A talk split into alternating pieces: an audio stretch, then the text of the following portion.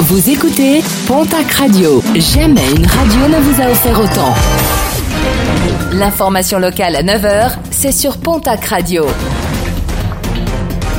Bonjour Jean-Marc Courage Sénac.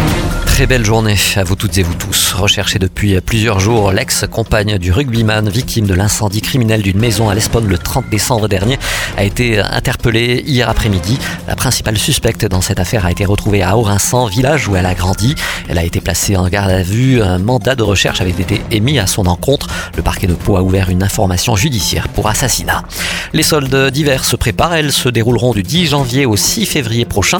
Un rendez-vous du début d'année immanquable pour les fans de shopping, mais un rendez-vous qui perd de la valeur auprès des commerçants et des clients avec la multiplication tout au long de l'année de nombreuses ventes privées et autres opérations promotionnelles.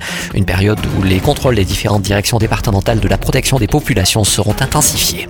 La réouverture demain samedi du centre nautique Paul Boiry à Tarbes, des bassins restés fermés deux semaines pour la traditionnelle vidange annuelle.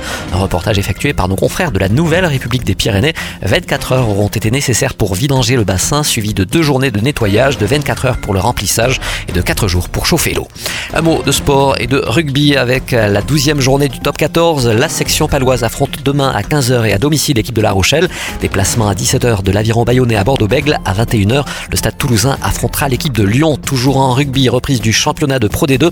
Dax reçoit ce soir à 19h l'équipe de Montauban. À 19h30, déplacement de Mont-de-Marsan à Rouen. À 21h, le Biarritz Olympique recevra l'équipe de Brive. En basket, premier match des phases retour de la saison régulière de Ligue féminine. Le TGB se déplace à Villeneuve d'Ascq ce dimanche à 16h. Basketland recevra le même jour, c'est-à-dire ce dimanche, mais à 15h15, l'équipe de Bourges. En football cette fois-ci, place à la Coupe de France, les 32e de finale. Le Pau FC reçoit ce soir les footballeurs nantais. Coup d'envoi de la rencontre à 18h. Demain samedi, les Girondins de Bordeaux affronteront l'entente Sanois-Saint-Gratien. Dimanche, Toulouse se déplacera à Chambéry. Et puis en handball du côté du Pays des Nestes, les garçons en pré-national se déplacent à l'Union demain samedi à 20h. Les filles en National 3 se déplacent à Tournefeuille également demain samedi. Match programmé à 19h.